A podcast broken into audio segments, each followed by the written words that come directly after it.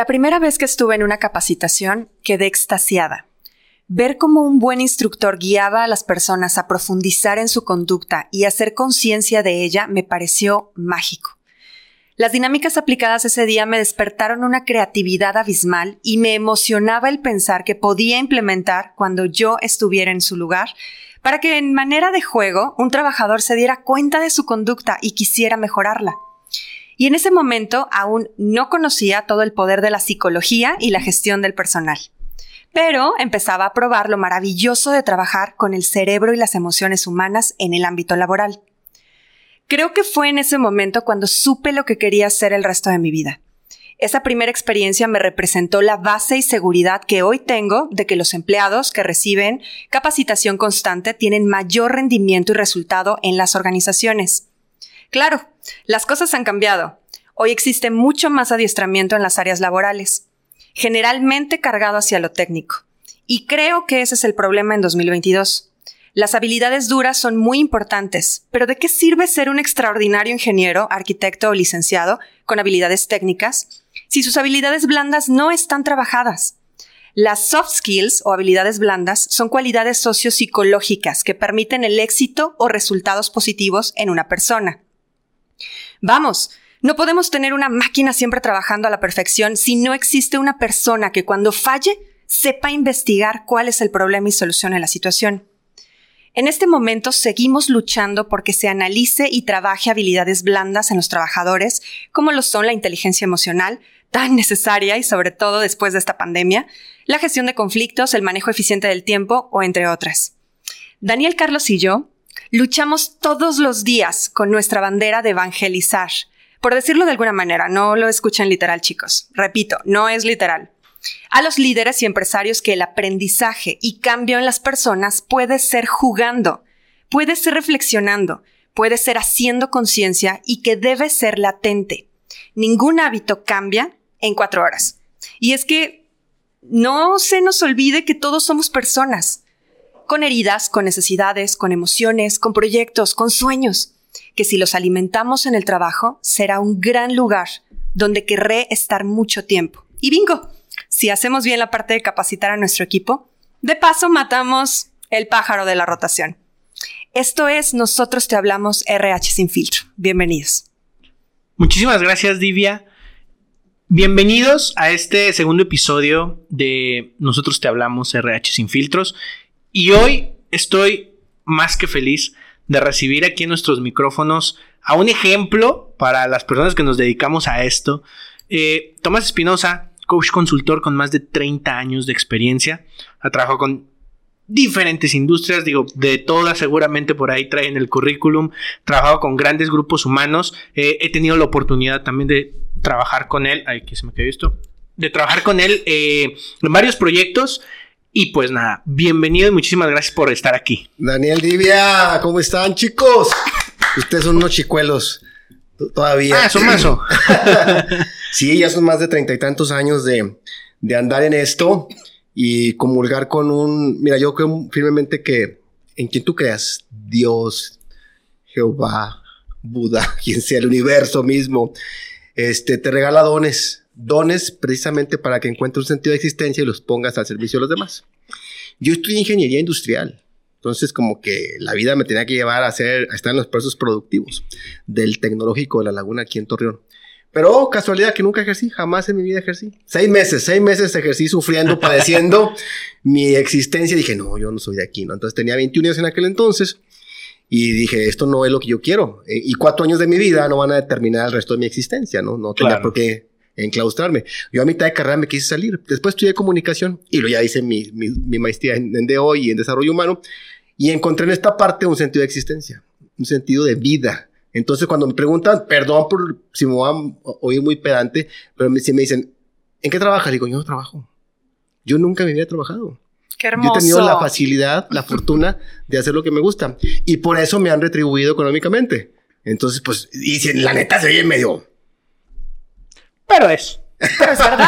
pero, pero, es, verdad. Y sabes una cosa, ahora que hablábamos que te escuchaba, Divia, porque esta parte de evangelizar sin, pudiera inclusive tomarse literal, ¿eh? porque finalmente vamos en este camino despertando conciencias. Y cuando yo les digo que yo no trabajo porque yo hago lo que me gusta, se te queda viendo la gente así. Y entonces no sabes en qué persona puedes remover un poquito de conciencia a autocuestionarse y decir, si es cierto, yo también pudiera hacer otra cosa distinta. Entonces, aunque lo digo así, puedo generar en la gente a lo mejor una reflexión que, o, que me escuche y me dice, qué payaso este. Pero vas a ver que en su noche, en su, en su baño, frente a su espejo, va a decir, es que Tomás puede tener razón.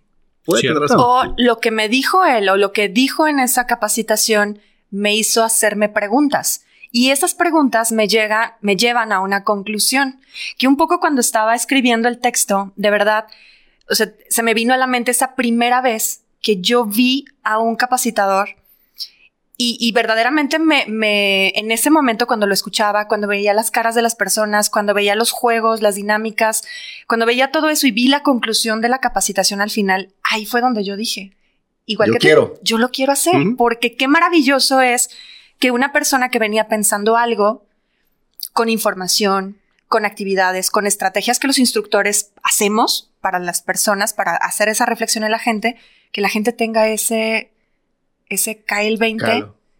Y qué maravilloso.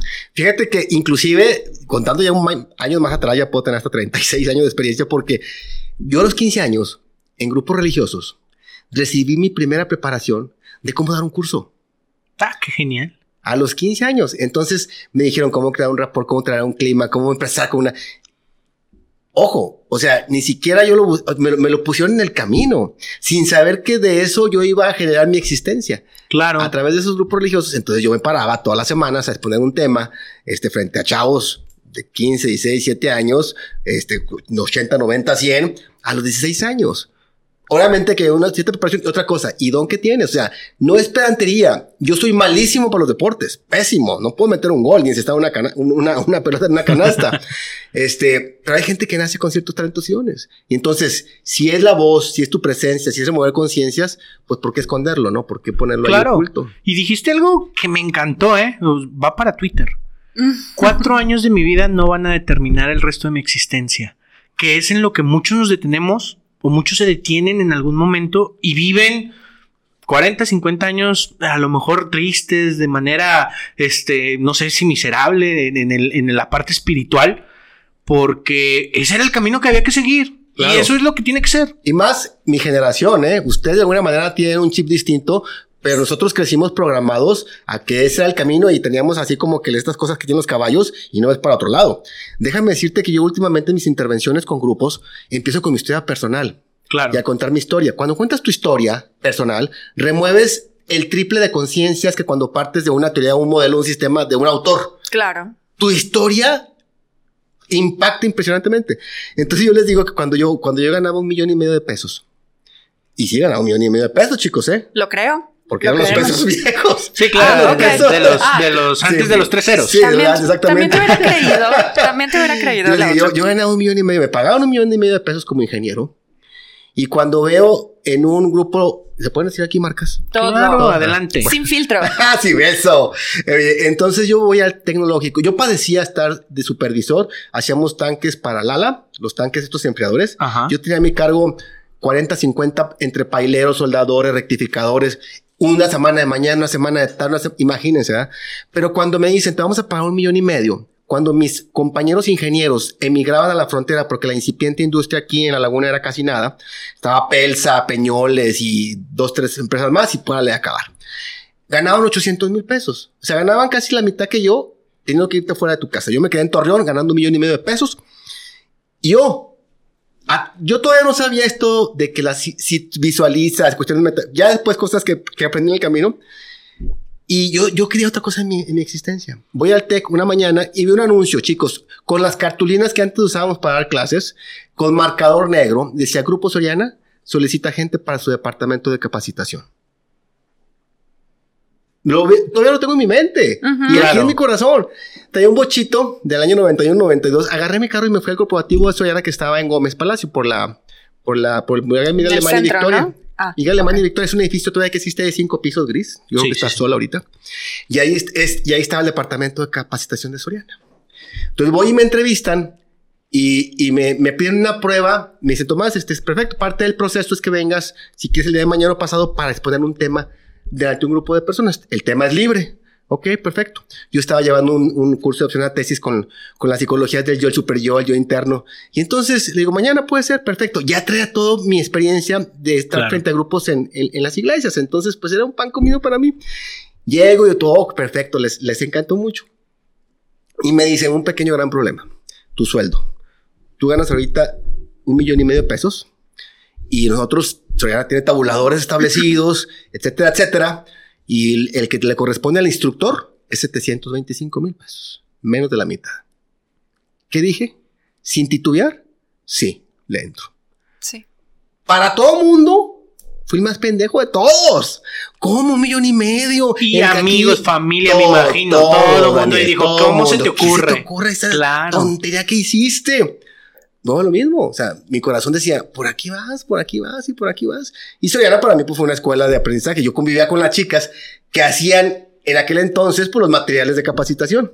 Entonces, ¿cómo te metías a grabar un video, a editarlo? Pero eran cosas, chicos, de hace 30 años. Entonces, ya no es la, tecnología que tenemos hoy, ¿verdad? Pero es este tipo de historias donde, donde pagas un costo, es decir, vas a ganar menos, vas a tener que estar más tiempo pero eso es una inversión a mediano o largo plazo, porque al final del día eh, recibiste una capacitación allí en Soriana que luego tú diste a más personas y muy probablemente te pagaron muchísimo más de lo que ganabas incluso antes. Claro, exactamente. creo, creo que este tema del adiestramiento y, no solamente eh, teórico en un grupo, en un salón, sino también en la vida misma, eh, nos abre las puertas y nos da mejores herramientas y habilidades y habilidades blandas para lo que siga. Entonces creo que, esa experiencia está maravillosa y muchas personas que nos están viendo o nos están escuchando eh, tienen que entender, si tú quieres algo, en algún momento vas a tener que perder. Claro. Y esa pérdida te va a dar más. Entonces hay que esperarlo. Qué buena historia, Tomás. Qué buena historia. Por supuesto. Y es, es, un, es un tema de saber elegir primero acá, en el corazón, ¿no? No hay nada que genere más que el entusiasmo de hacer algo. Eso, eso, genera riqueza enormemente. Porque probablemente a lo mejor en ese cambio tuviste una disminución en tu ingreso. Pero había muchas otras cosas en las que estabas ganando. Simplemente te aseguro que en, energía para levantarte. Claro, definitivo. Ahora me daba la lujo porque pues no, nadie dependía de mí económicamente.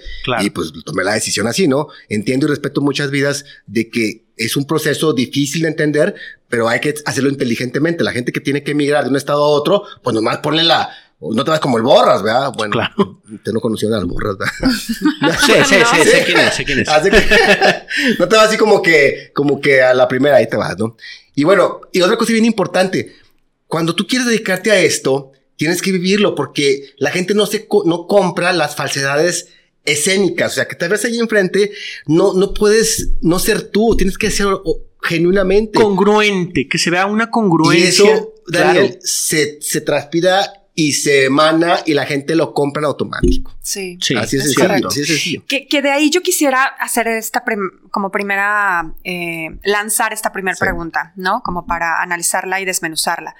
Eh, el instructor que da una capacitación ¿qué características debe tener para que verdaderamente haya una, un cambio o una conciencia en los grupos? Porque es un hecho que nos hemos topado, digo, me imagino también, Daniel, nos hemos topado empresarios que dicen, a ver, es que hay, inundan ahorita los coaches, los capacitadores, los, a ver, y es difícil para nosotros decidir quién.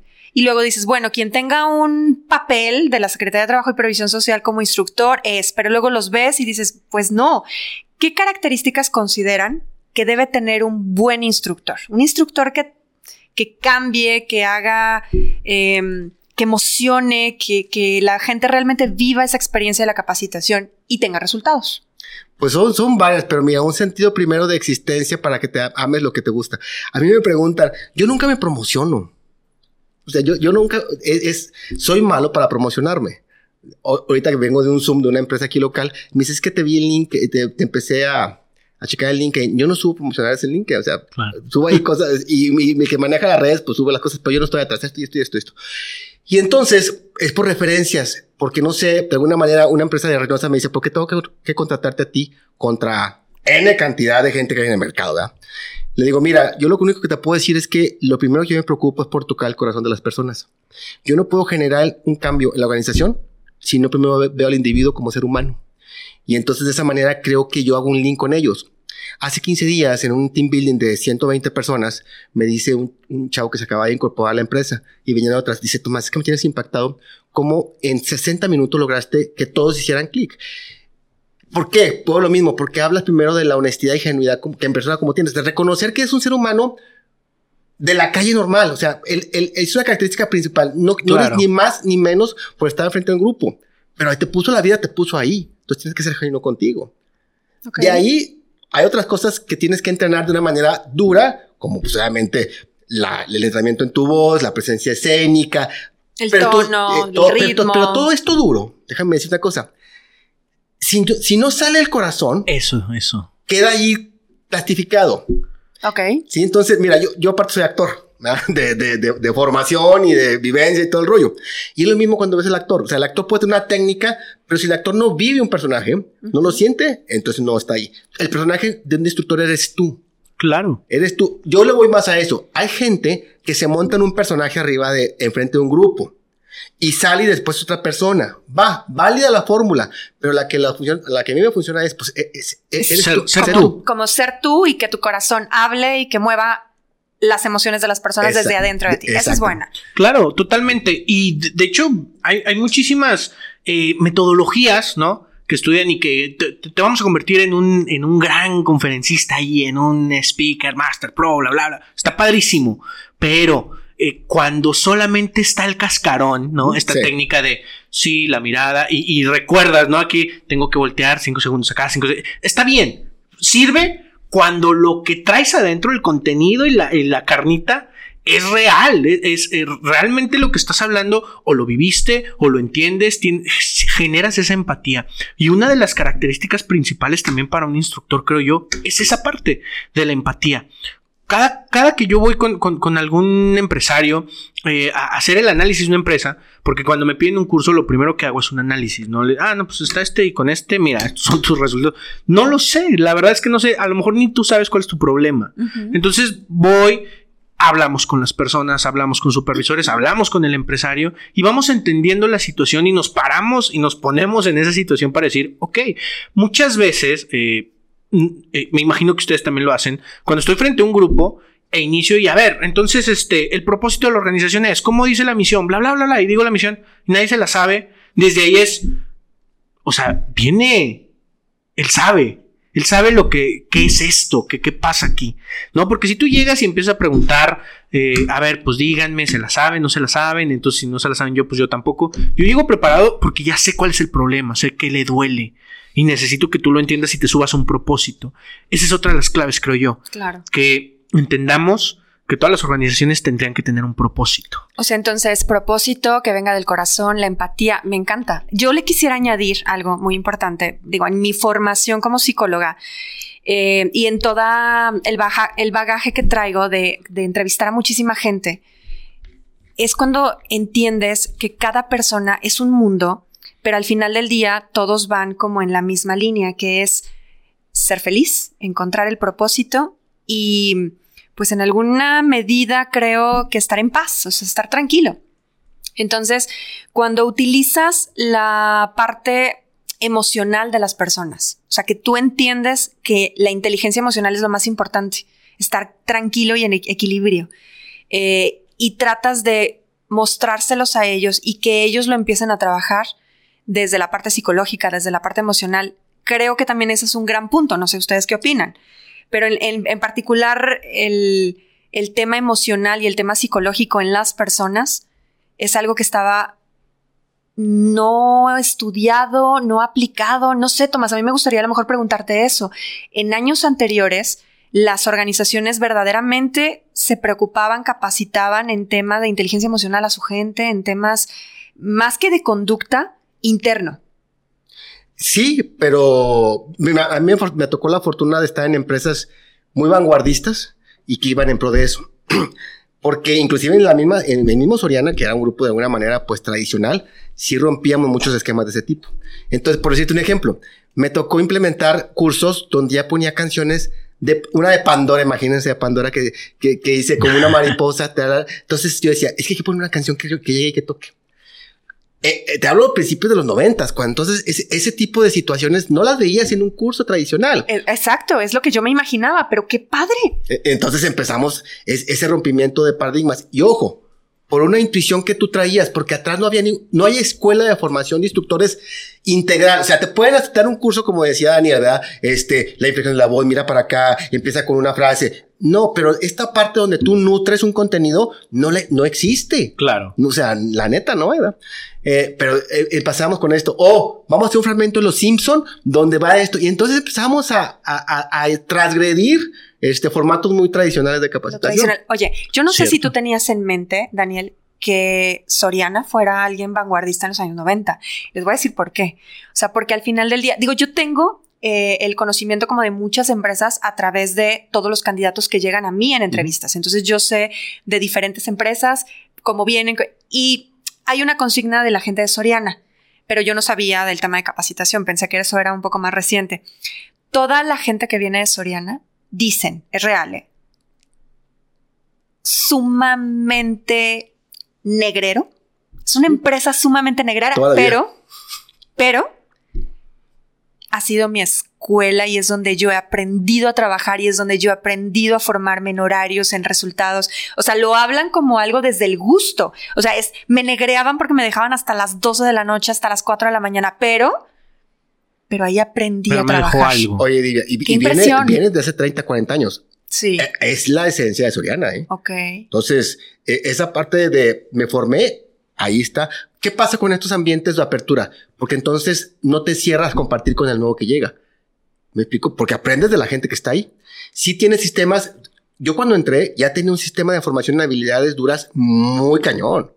O sea, fincar un pedido de compras, hacer un inventario en almacenes, muy estructurado. ¿eh? Aparte, el tema del crecimiento también lo traían muy fuerte. O sea, los trainees y tenían una estructura muy, padre. Ahora déjame decirte, todavía no emigraban a Monterrey. Era el corporativo aquí local, local 100%, ¿eh? Lagunero 100%. Soriana se fue en el 94 a Monterrey. En, el, en el 86 se separaron los dos grupos, los dos, hermanos, los dos hermanos, ya los primos se separan y uno tenía sus oficinas enfrente del Estado de Revolución y otros estaban acá en el Miguel Alemán. Tenían dividido el país. De Torreón hacia Tijuana era un grupo y de Saltillo al noreste otro grupo. En el 91 compran, los de Monterrey compran esta parte del país. Y entonces el 94 se va toda la laguna para Monterrey. Pero a lo que me refiero es que tenía una impresionante estructura de capacitación dura y blanda. Qué maravilloso. Qué genial. sí, exactamente. Pues por eso están en donde están. Por están eh, exactamente, por eso están posicionados hoy como el segundo grupo más grande este, a nivel nacional. Este, pero impresionante. Y una escuela en todas las áreas, ¿eh? En todas las áreas. Y aparte una apertura que te dejaban hacer lo que tú quisieras. Oye, y qué ¿sabes qué padre también? Que eh, justamente esto lo, hemos hablado de estas empresas familiares que sí logran dar ese salto a, estructurarse y a, formalizarse, ¿no? Porque muchas otras se quedan en el camino. Y mucho tiene que ver esta estructura de formación y, la importancia que le dan a, la formación. Claro, definitivamente. Muy, nosotros contamos con un equipo de edición de primer, de primer mundo a, yo escuchaba a las chavas que salían del deber del ICITAC, y es que aquí tenemos el mejor equipo que hay en la laguna para, para ese tipo de, materiales. Hoy en, hoy en día con el celular haces todos tus cursos, ¿verdad? Sí, claro. Y aquí editas y creas todo. Claro. Pero acá entonces no. Luego me toca emigrar a la, industria automotriz que estaba empezando en la, en la laguna.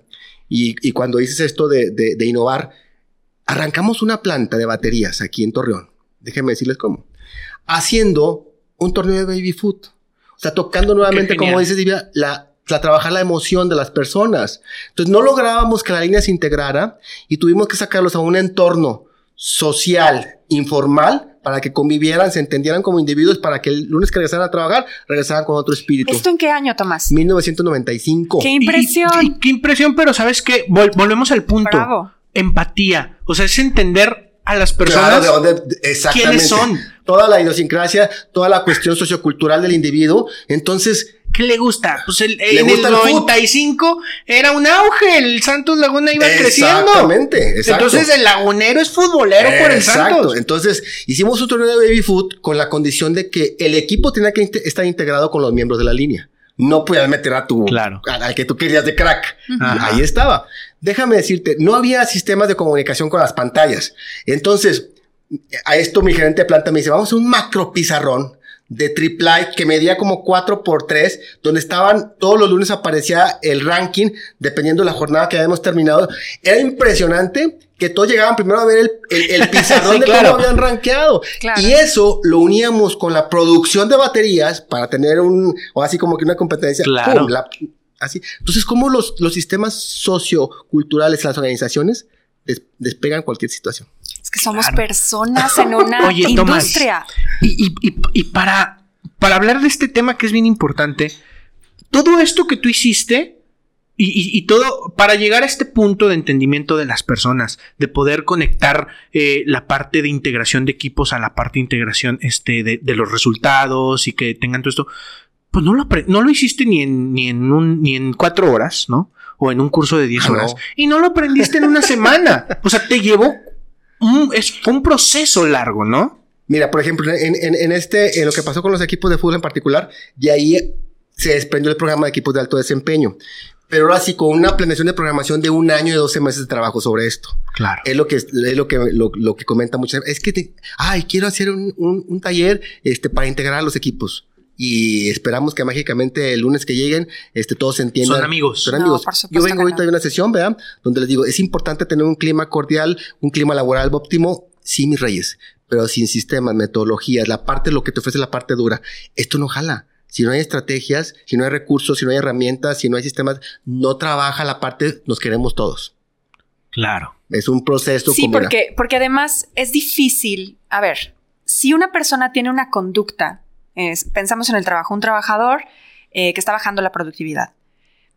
Si está bajando la productividad y esa conducta está afectando a la empresa, es por algo que está pasando o algo que trae la persona cargando. Entonces, ningún, ninguna persona puede llegar, tocar un botón y decir, ah, la persona ya va a trabajar otra vez bien. En ese caso se necesita un proceso de cambio de hábito, un proceso de identificar qué es lo que causó que esa persona bajara su rendimiento, bajara su productividad. Y eso no es en un curso, no es en una semana, no es en un mes. Una persona, de por sí, si cuando queremos hacer ejercicio nos cuesta un poco de trabajo, devenimos no hacerlo y de repente es un día, híjole, voy a intentarlo y luego me caigo y luego me levanto y luego ahora no y luego ahora sí.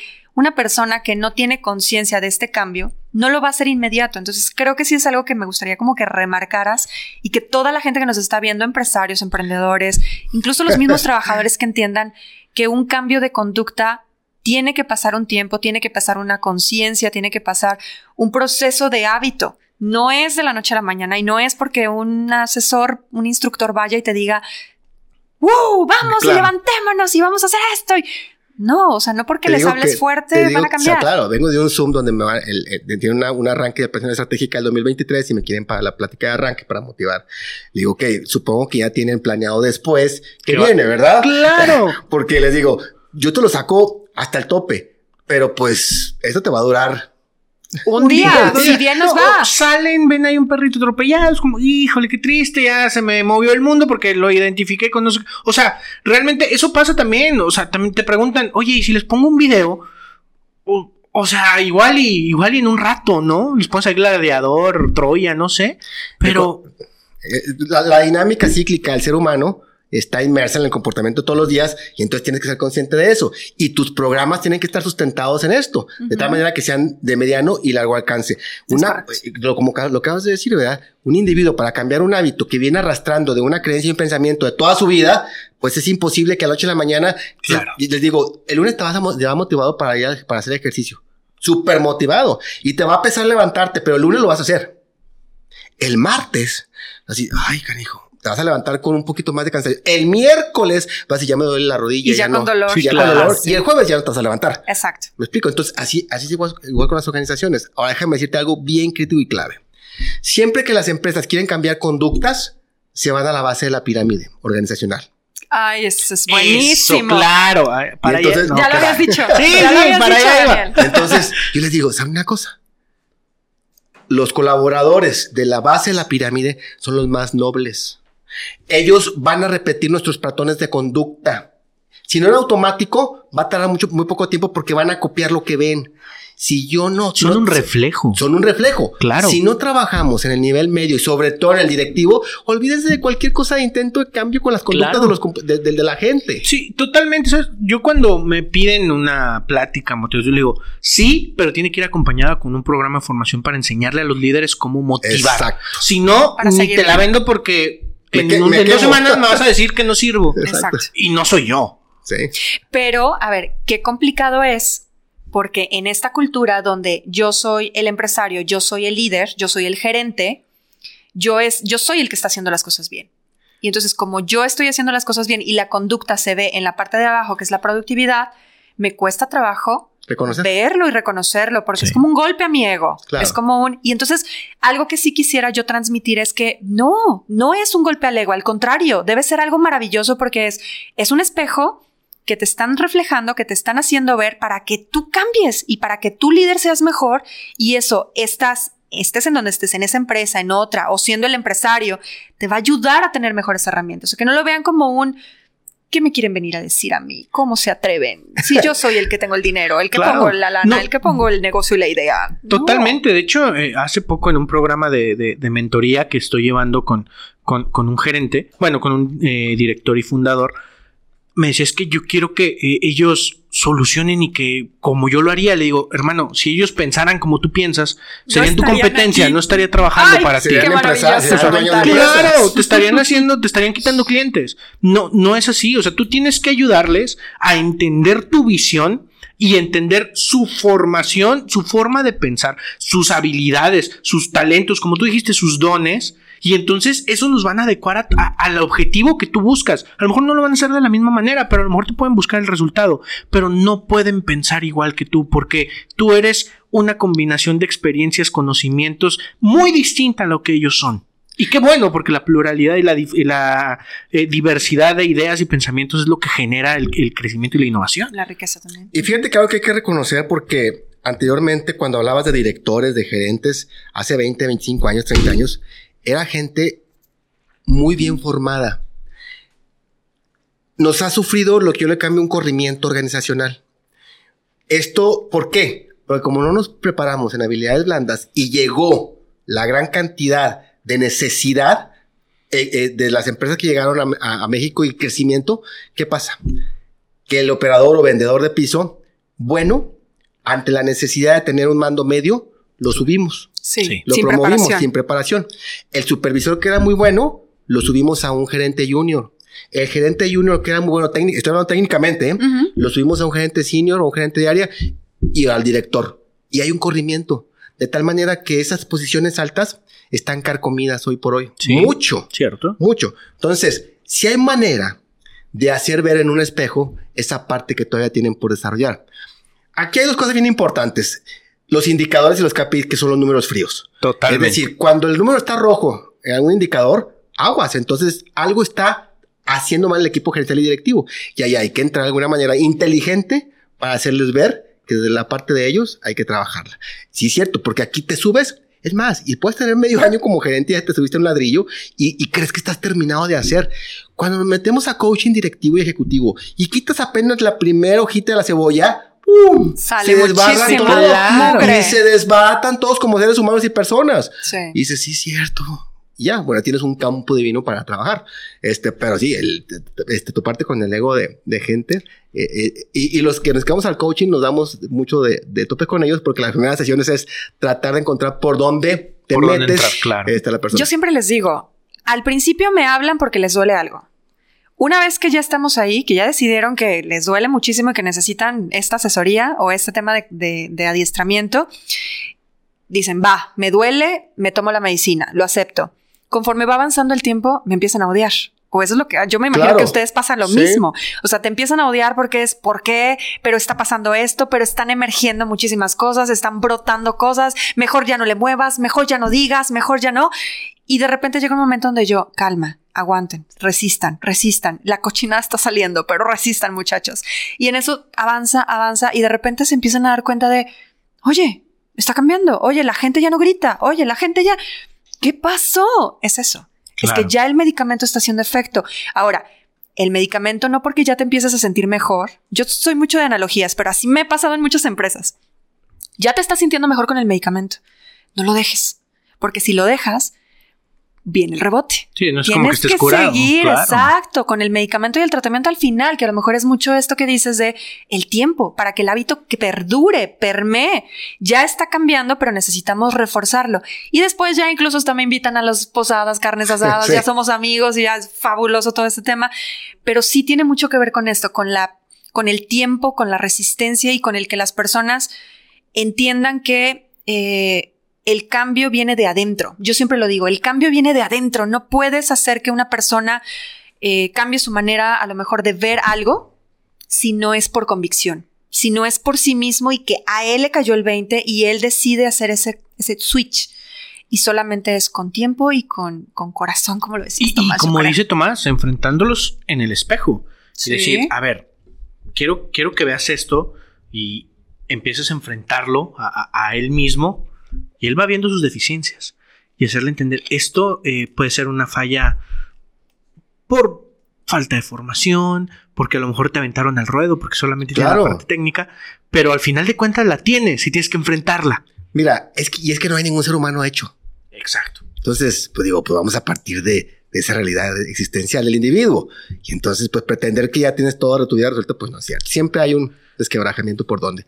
Algo muy importante que yo siempre les pregunto a, a la gente cuando me pide, me dice, ¿qué indicadores, qué indicador quieres trabajar? Este, con mi intervención. Este, ¿cómo? Sí, o sea, pues que te está doliendo, porque entonces yo tengo que colgarme de un indicador que voy a trabajar. Llámese calidad, rotación, seguridad, productividad, rentabilidad. Y la gente de recursos humanos a veces está muy alejada de esta realidad. Sí. Perdón, pero esto es sin No, filtro. eh, Este es sin Sí, filtro. claro, no, No no. Es que tienen mucha razón. Hay empresa, hay, hay empresas que sus gerentes, es más, sus directores no las conocen.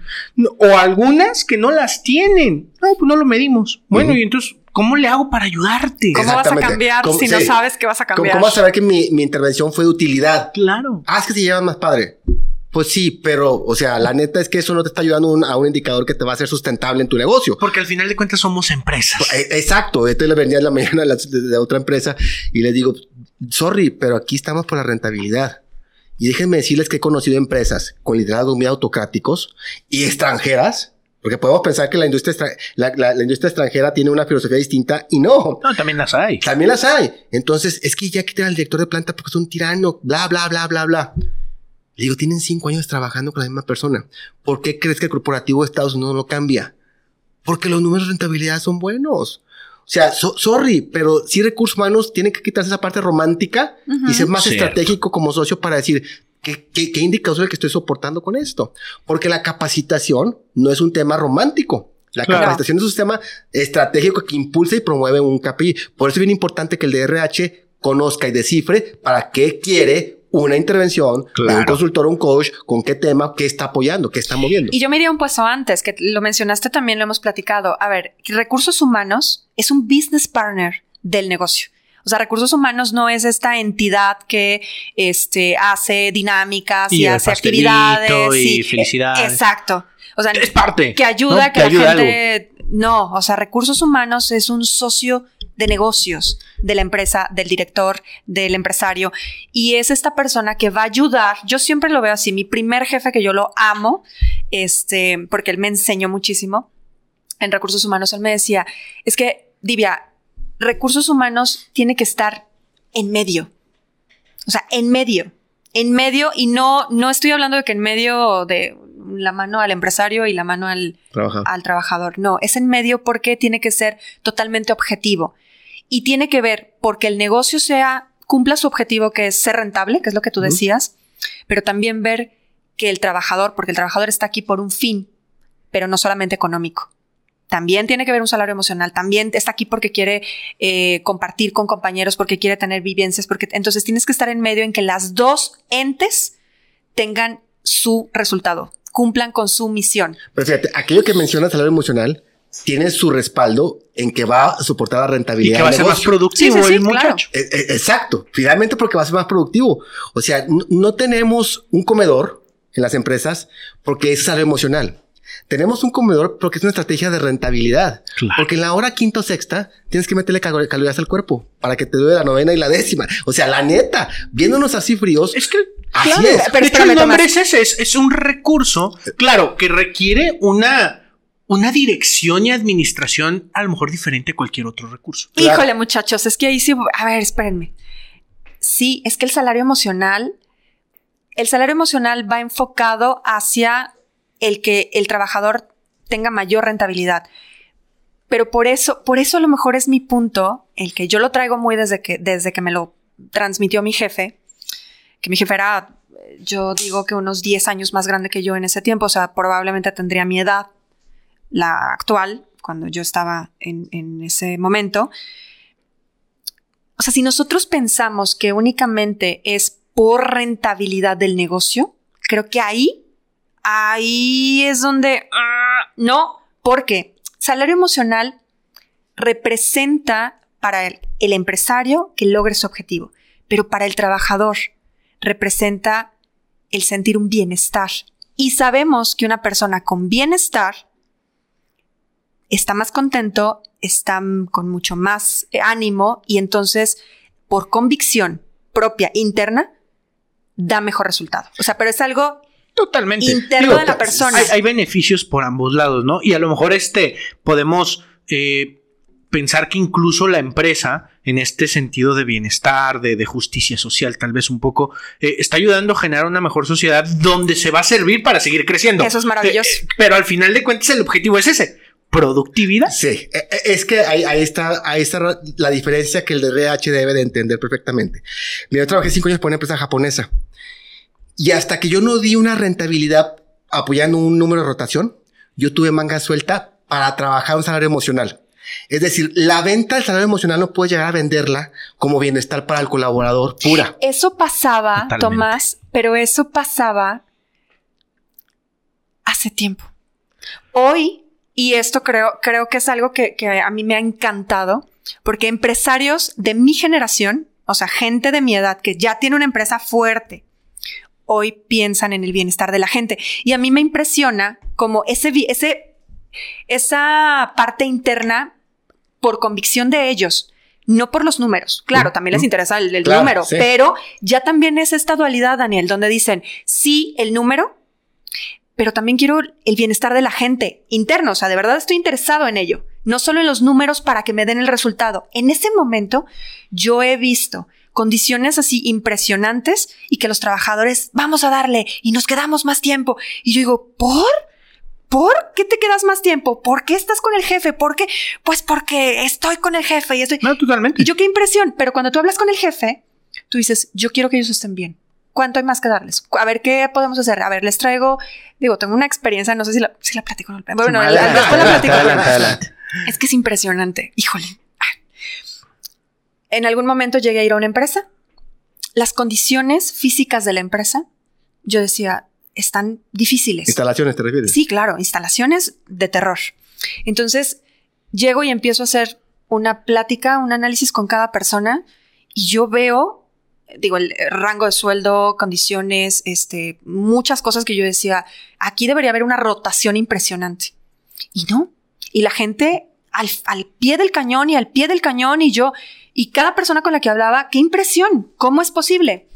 Luego ya me voy enterando que el dueño de la empresa literalmente de repente había un día de muchísimo trabajo y luego decía, todos, paren, siéntense. Juanita, ¿cómo está tu esposo? ¿Qué ha pasado con tu hijo? ¿Ya salió de las drogas? ¿Ya cómo está? A ver, fulanita, ¿ya te separaste?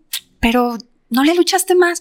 Fulanito. Y mientras él había ido por sandías, allá donde, o melones, no sé, los guardaba en el congelador y los sacaba fríos y él se ponía a partir las sandías. Digo, estamos hablando a lo mejor no de un corporativo, pero partía las mientras comía, no sé qué. Yo encontré que los trabajadores generaban en su cerebro una, una emoción muy verdadera y muy convincente hacia el dueño y hacia la empresa, porque, a ver, estaban en un lugar sumamente caliente, conductismo, el dueño, inconscientemente probablemente, les traía algo frío y mientras platicaba con su gente de los problemas que a lo mejor una quincena antes, un mes antes, habían hablado. Y él se acordaba de la historia de cada uno, que eran aproximadamente 50 gentes. Entonces eso representaba en la gente de se interesa en mí. Y aparte me traía algo frío cuando hace mucho calor. Y aparte está de verdad genuinamente interesado y apoyándome con mi hijo que se droga y con mi hijo que no sé qué. Yo, qué impresión. Tú hablabas con el empresario y no era un tema de voy a hacer esto para que ellos tengan más productividad. No, era genuino de él, era de verdad, les traigo sandías porque quiero compartir. Era un buen líder. Exactamente, era un líder. Es un gran Exacto, porque esta técnica la puedes, esa es la técnica yo la he implementado con coaching, claro. con, con coaching con directivos tienes la tarea de salir a pista y te vas a llevar de memoria 10. ahí te vas a las fotos porque vas a saludar el nombre. Y ahí lo entrenas. Sí, y de hecho yo en, eh, yo en todos los cursos que tengo con mandos medios y superiores es cinco minutos una persona diferente todos los días. Exacto, exacto. No hables de trabajo, ¿qué te gusta? ¿A quién le vas? Este, ¿dónde creciste? Eh, ¿qué, ¿Cuál es tu comida favorita? Habla de lo que quieras menos de trabajo. Son dos líneas de acción distintas. Este le puede salir de manera natural y espontánea, intuitiva, genuina, y la otra parte es porque detrás hay el trasfondo. Claro. Y esa empresa es lagunera, ¿eh? Márquenme, pues quieren trabajar ahí, muchachos. Márquenme. Sí, a lo que voy es que, es que finalmente lo haga con intención o con intención, va apoyando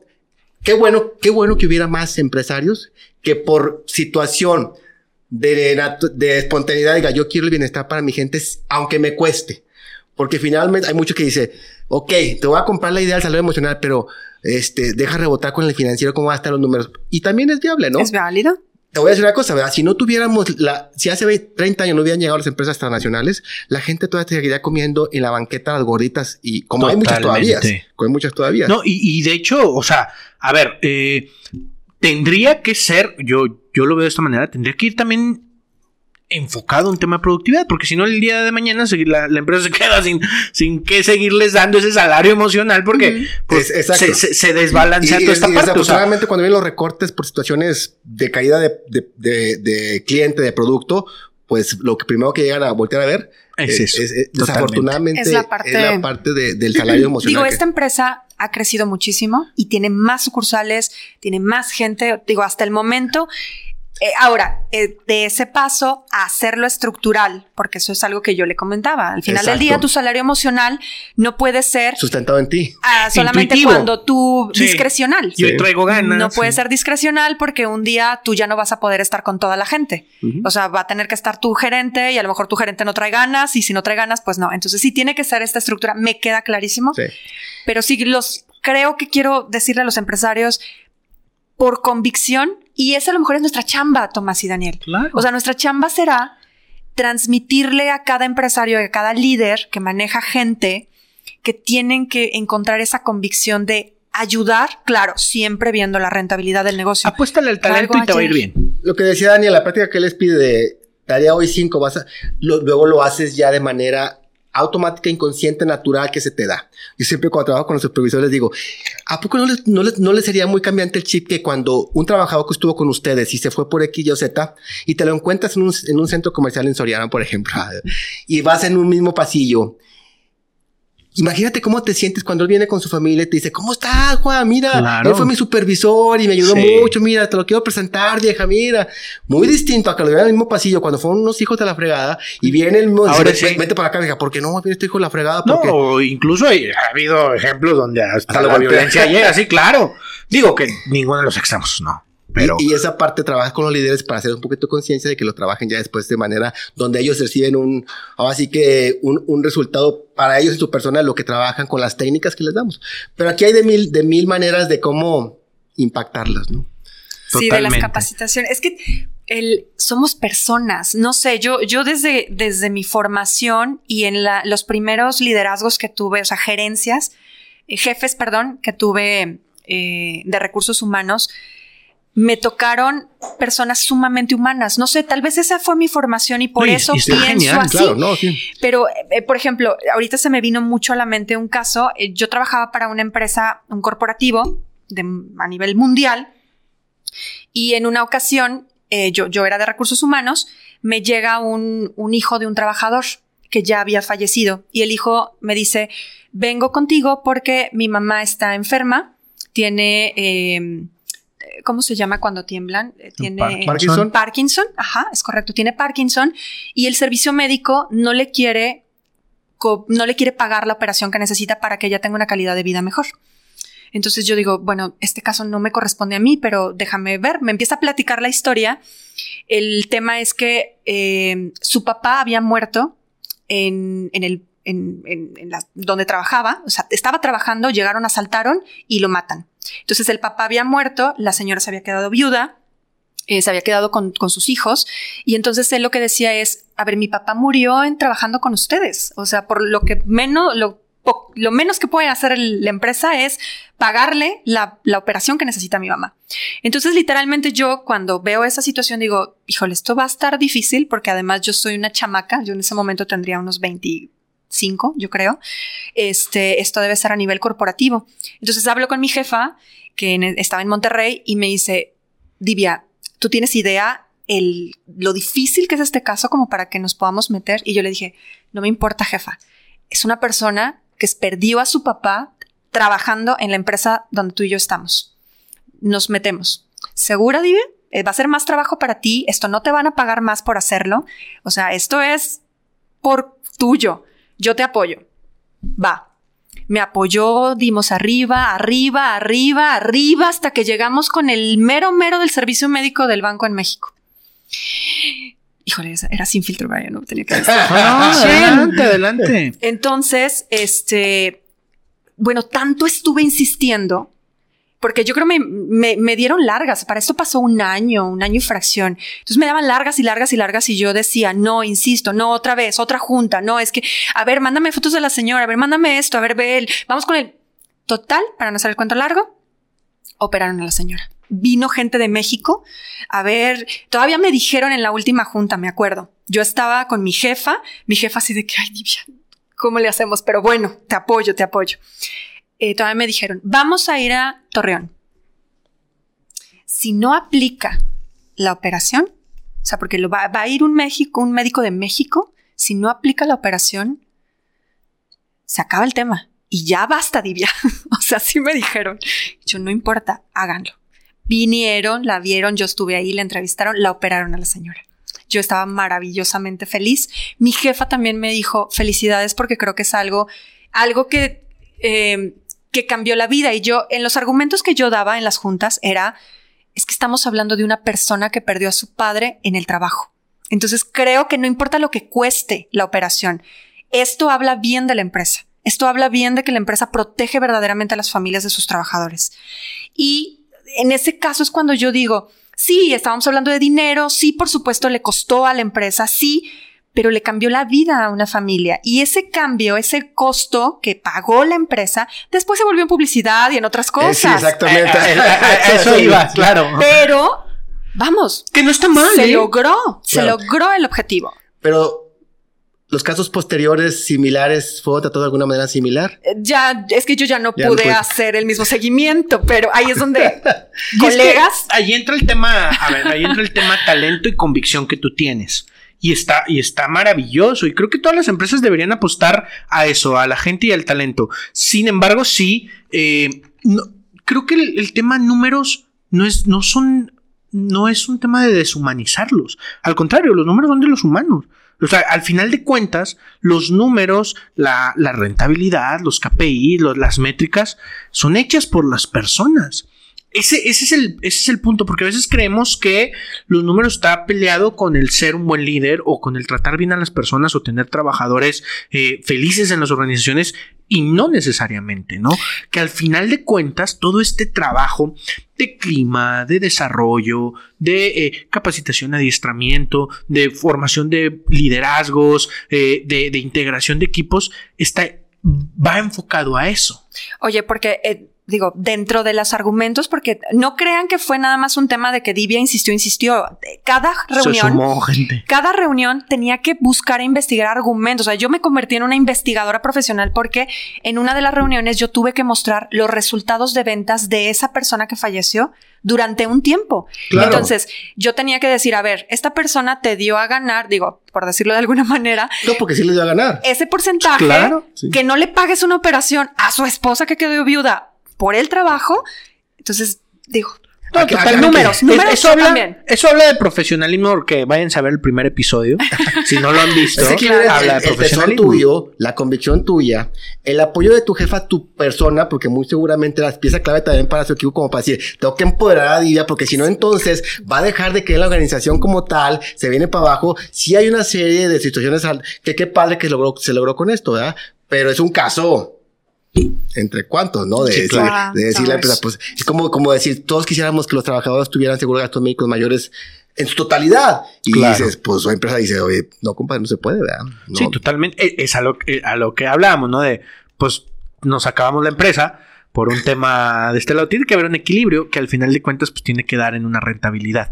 Pero lo que sí me queda claro es en esta parte, eh, seguramente quienes conocieron esta historia, quienes estuvieron alrededor, no solamente cambió la vida del- de la persona y de esa familia, cambió la vida de quien a lo mejor hasta quien estaba o- opuesto y al final de un sí, cambió su vida Claro. también. Hubo un cambio en él y dijo, Yo- ok, Le tomo un otro caso más real de todos los días. Eres reclutador y siempre lo trataba con mis alumnos cuando daba clases ahí en, en la Ibero. Les decía, ¿por qué estudiar recursos humanos? Ah, porque me gusta mucho ayudar a la gente. Digo, ah, mira qué buena onda eres. este, y, y le, y le Creo digo, que esa, es, esa respuesta es de todos los es de estudiantes todos cuando estudiantes. no sabemos. Cuando, cuando no Sí, sabemos claro. la, la realidad, le digo, no, no, espera que te toque un viernes de nómina. Este, para que veas cómo te va a ir ayudando la gente. Oye, espérame, rapidísimo, rapidísimo, porque cuando entré a mi primer departamento de recursos humanos, mucha gente venía que, oiga, es que yo, no es que, y había quien decía, usted es de derechos humanos. Y yo, pues no, o sea, pero dime, platícame tus problemas. Sí, exactamente. Neta, Los neta. Y, así. y los que hemos vivido un viernes de pago de nómina, este, que tienes que mandar el reporte, que tienes que esto, que está a tu jefe y se te sienta alguien. Es que no me salieron mis dos horas de tiempo extra. Ay, juela. Pues ahí donde dices, a ver, eso es como, cómo, me- cómo, este, medías ese tipo de cosas. Pero que les platiqué lo siguiente, porque les decía, ah, te gusta mucho ayudar a la gente, sí. Muy- un parecido, un caso no parecido, pero de, de disyuntiva personal. Tienes una vacante, tienes a dos candidatos con las mismas capacidades y experiencia, pero una es madre que tiene un niño de ocho meses y otro es un chavo soltero. ¿Sí? ¿A quién le vas a dar la chamba? ¿A quién le vas a pasar la entrevista al supervisor de los dos? No, al mejor. Yo estoy del lado de Carlos, el que tenga el talento. No, ahí, no, lo- ahí lo- no. Los dos tienen talento. Ahora, si me Los pones. dos tienen talento. Ahí está la disyuntiva. A ver, los dos tienen el mismo talento. No se puede. Híjole, te Es que- terminas. sí, no, creo. inclinando. No hay manera en que dos personas puedan tener el Bueno, mismo te voy a decir una talento. cosa. Es, un- es una operación sencilla de arneses y los dos han trabajado en arneses. Siguieron la prueba de entrenamiento, los dos calificaron el entrenamiento, vas a decirte por uno. Probablemente ahí, si los dos tengan el mismo talento, me voy por actitud entonces. Pero sí, sí sé a dónde vas. O sea, sí, yo, Me yo gusta. lo entiendo y creo que, o sea, comparto. Es, mira, yo, yo, yo creo, el talento es el talento, no importa Sí. dónde venga. No importa la humanidad, Pero no importa los problemas si que tienes a dos personas con el mismo talento y ponle la misma actitud, sí bajas el riesgo de rotación, de ausentismo, de, eh, de, de compromiso, ¿no? ¿Cómo? A ver, no entendí eso. Sí, porque Eligiendo un candidato. O sea, yéndote por el que menos riesgo tiene Es que- de irse, de faltarte de algo. Sí, es que ahí, por ejemplo, eh, En ese, en en, ese en- en la ejemplo, experiencia claro. que tengo de muchos años de reclutamiento es, eh, aun cuando tengan, el- vamos a suponer, el mismo talento y la misma actitud, hay una persona que va a embonar con la ¿Más empresa y otra que no. Ah, ¿Por claro. qué? Por la personalidad de, de él o de ella. Entonces, no, yo ahí sí. no sea malita, deme el trabajo. Mire, mi niño tiene ocho meses. No, no hay mala, manera. mala. Sí, no, no es hay que manera. No, tengo, tengo tres meses sin trabajar. En, en ese caso, ¿sabes lo que hago? Ajá. Porque sí lo hago. Sí me ha tocado personas que vienen y chin, así.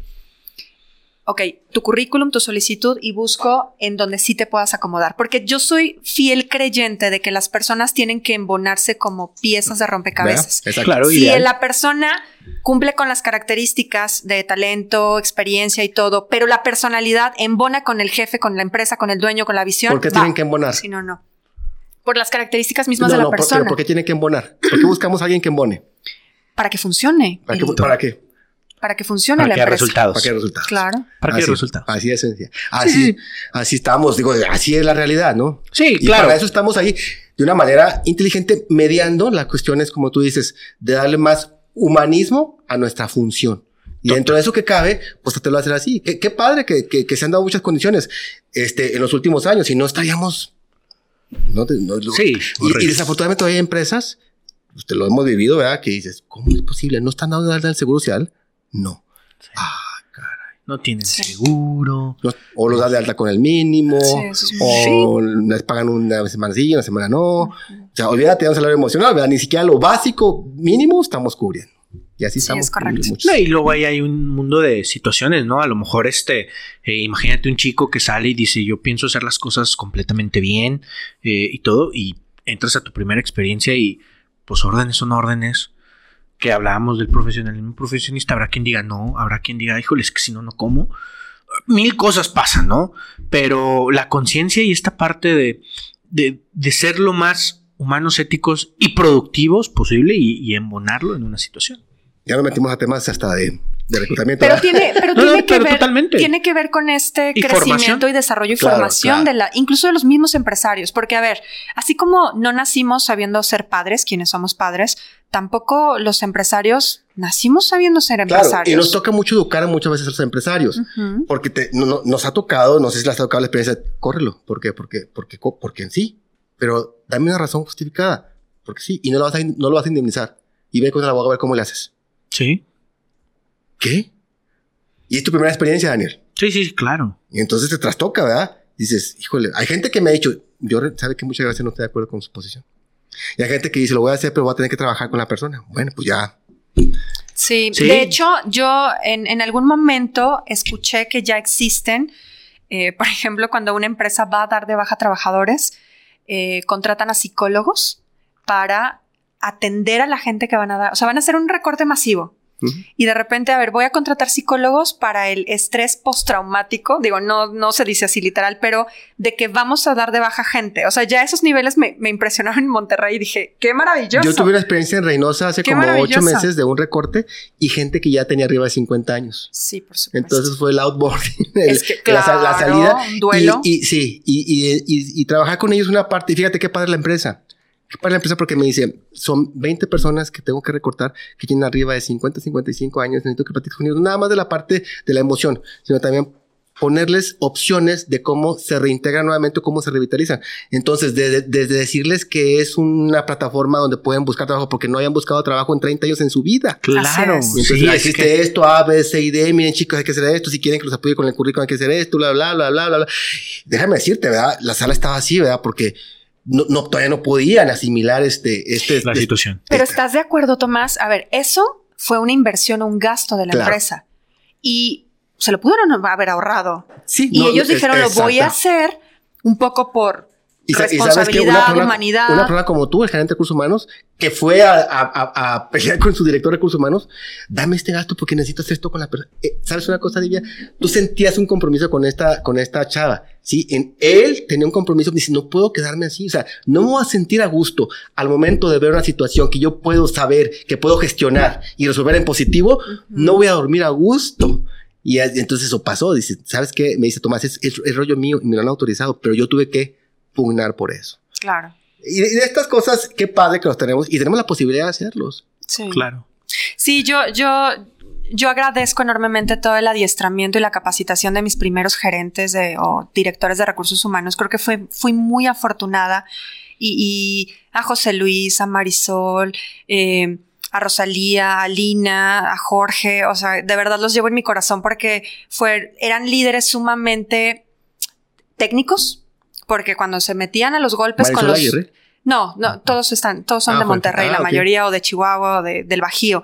Este, pero siempre se tenían que meter con el negocio, o sea, con los líderes del negocio y negociaban y números, y me enseñaron esa parte técnica, pero también me enseñaron esa otra parte humana me capacitaban de manera directa e indirecta y, yo creo que esa capacitación hoy, hoy me tiene hoy aquí. Entonces yo, les agradezco infinitamente toda la vida. Déjenme platicar una anécdota rapidita de tantos años. Este, en la empresa japonesa, este, llegó un, día que viene, viene otro japonés. La vez que los japoneses tienen una lealtad hacia sí mismos y, y, una apertura. Entonces había otra empresa japonesa aquí local que tenía rotaciones del 80-90% este, anualizada. A veces hasta del 100%. Y nosotros teníamos rotaciones del 8%. O sea, era ni un dígito mensual. Y entonces una vez llega y me dice el japonés, ven Tomás, dice es que viene proyecto de tal. Y ya me hicieron una sala de juntas. Dice, platícale todo lo que haces. ¿De qué? Pues todo lo que haces de actividades.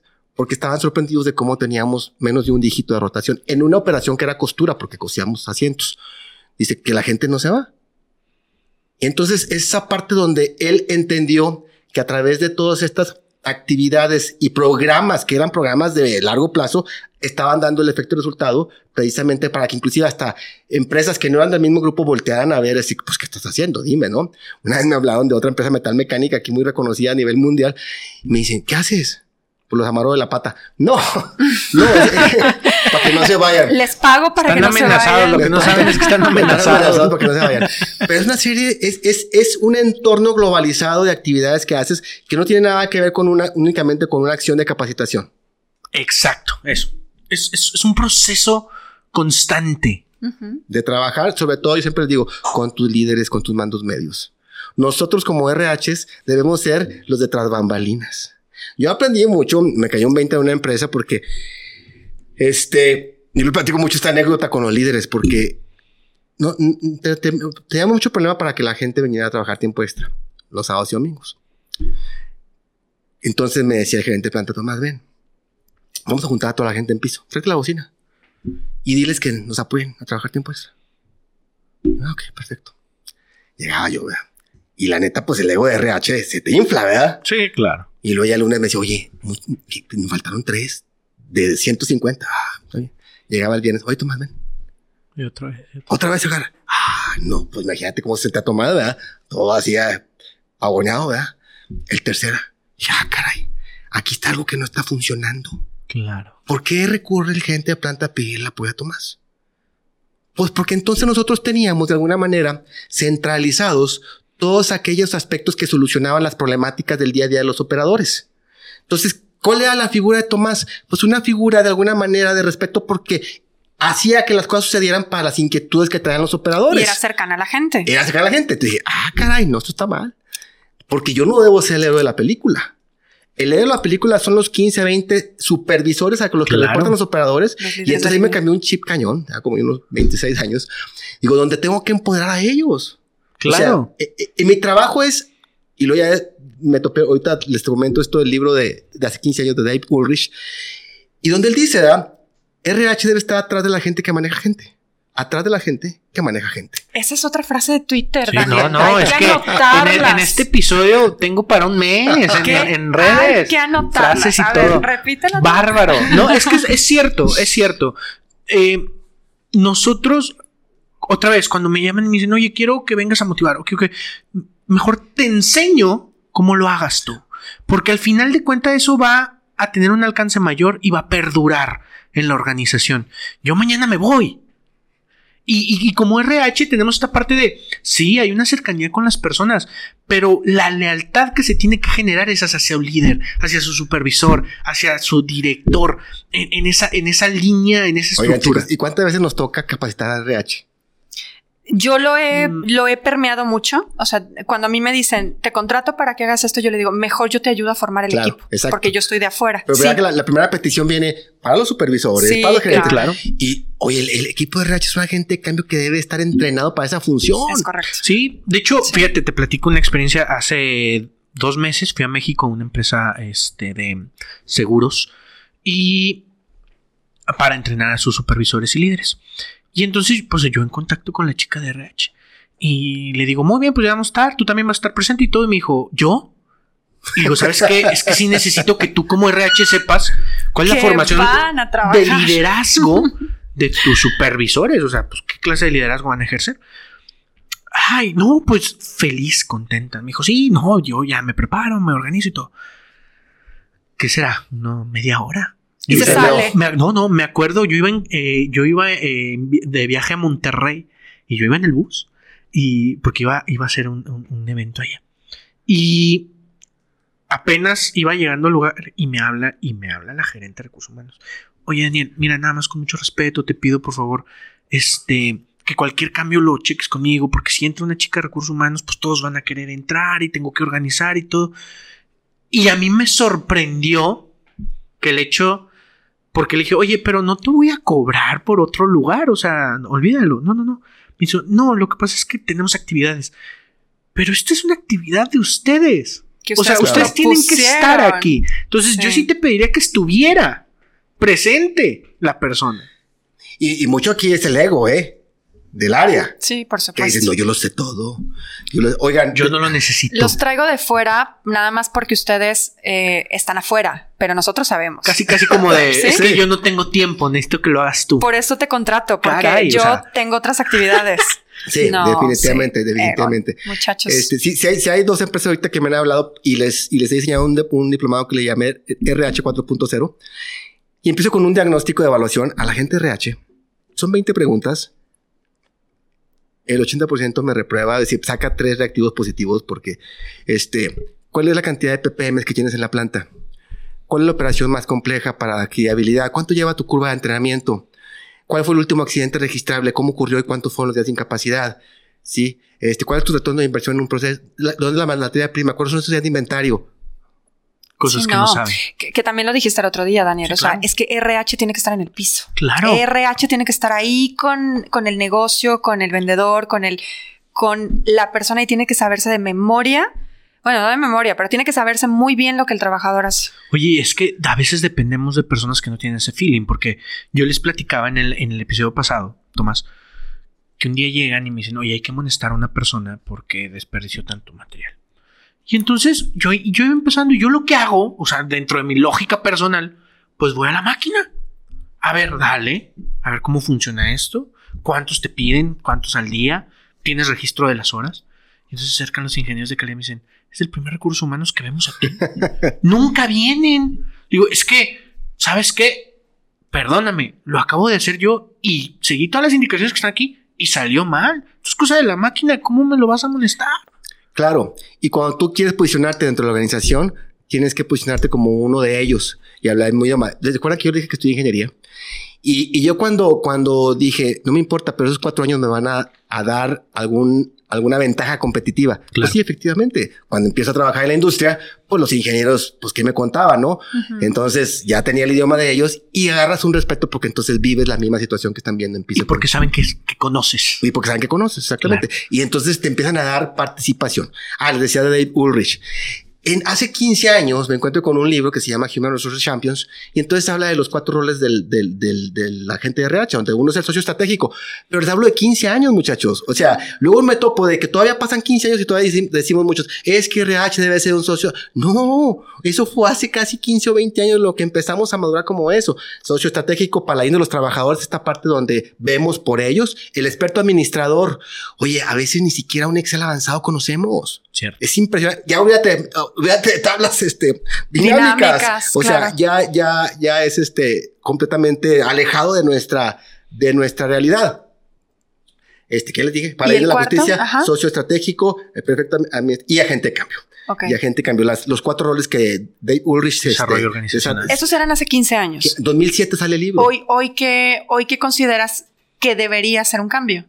En esta, en este mundo del 2022. ¿Cómo están las generaciones? ¿Cómo están los cambios? ¿Cómo está la rotación? yo ¿Cómo yo, está yo todo? le metería la parte de industria 4.0 donde viene toda la gi- digitalización, todo, lo, todo, la- todo el Big Data, que también estamos muy alejados de eso, y la virtualidad que viene. Sí. Hace, hace un mes estaba con un grupo de recursos humanos, te digo, imagínense que ya podamos entonces tener un avatar para simular un, lo que antes era un, este, un assessment center para reclutar este, X tipo de, de- de puestos, pero ahora lo tienes en una virtualidad. Entonces le pones y entonces él se empieza a, a desarrollar en un ambiente que simulas. Se quedan así. Ay, pero no, no lo duden que, o sea, ya estén trabajando en el desarrollo de esas aplicaciones para tener esa simulación. Y ustedes todavía están aquí peleándose con un Excel, pues, pues claro. ya. Sí, claro. Y, y otra cosa que yo le digo mucho a las empresas, oye, eh, hay, hay organizaciones que le invierten incluso a una aplicación, ¿no? Que fuera como una red social interna. Sí.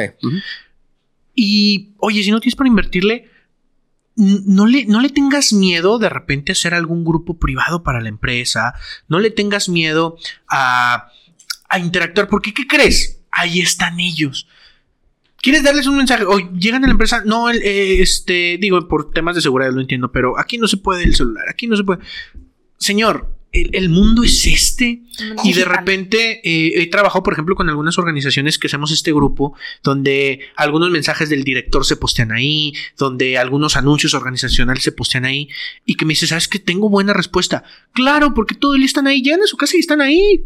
Ahí es a donde les tienes que hablar. Es otra venta de ideas que tienes que romper el paradigma Claro. y, y ser tesonero hasta que se aplique esa sí, obviamente. O sea, si haces un TikTok y te haces, hay- allá tengo empresas que tienen muchas cuentas de TikTok y entonces ahí subes lo que quieres trabajarlo. Claro. Y, y es una aplicación que no te cuesta porque ya están ahí Eso. a, a la mano. ¿verdad? Ahora hay aplicaciones que te rentan muy, muy, muy baratas en en costo. Ya hay empresas que desarrollan y ya nomás tú compras este, la licencia y tienes ahí tu aplicación Interna. interna propia, te la desarrollan con tu logo y Sí. con tu contenido. No, y, y de hecho, organizaciones donde haces este podcast interno y toda. Digo, para, para la comunicación de, del- de la misma, de los mismos trabajadores. Entonces, yo me quedaría, Tomás, con esta parte de, digo, hoy las empresas regionales eh, y las empresas a lo mejor en México, que son familiares, que todavía no han llegado a este nivel corporativo donde tienen muchos más recursos para poder eh, digitalizar o hacer esas cosas, pero hay muchos que todavía ni siquiera llegan a este tema de ser socios estratégicos,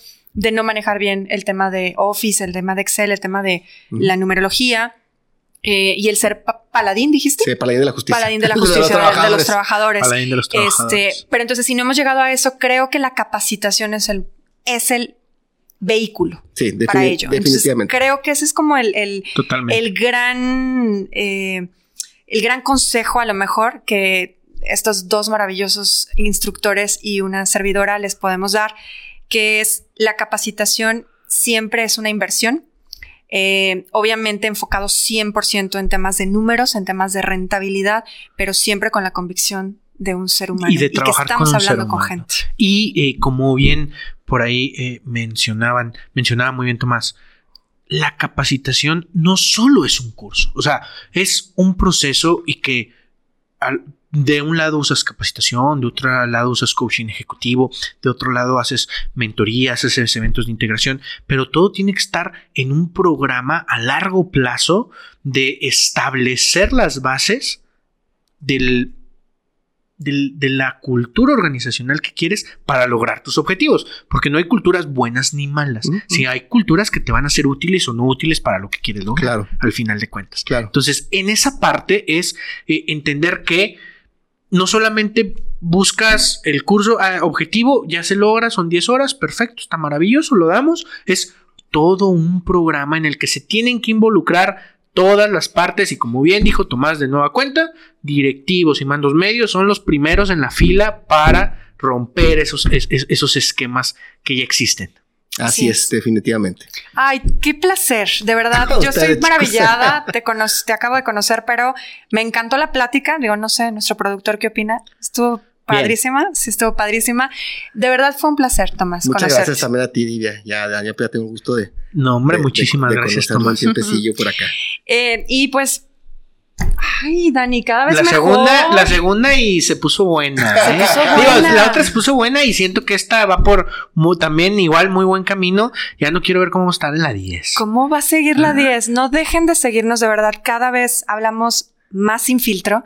Entonces, cada 15 días van ustedes a estar viendo este tipo de pláticas y información lagunera regional mexicana.